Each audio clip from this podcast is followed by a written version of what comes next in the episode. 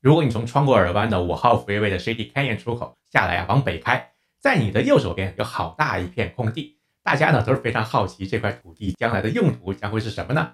是要盖一个新的居民小区呢，还是一个出租公寓社区呢？还是当做商业地产开发，开发成商铺或者办公楼呢？那如今呢，答案揭晓了。上个月呢，尔湾市通过了将这块大概有四英亩大的这个土地呢，转给尔湾社区土地信托，用于建造经济适用房啊。那期望啊，能够缓解尔湾当地的这个无家可归人口的住房问题。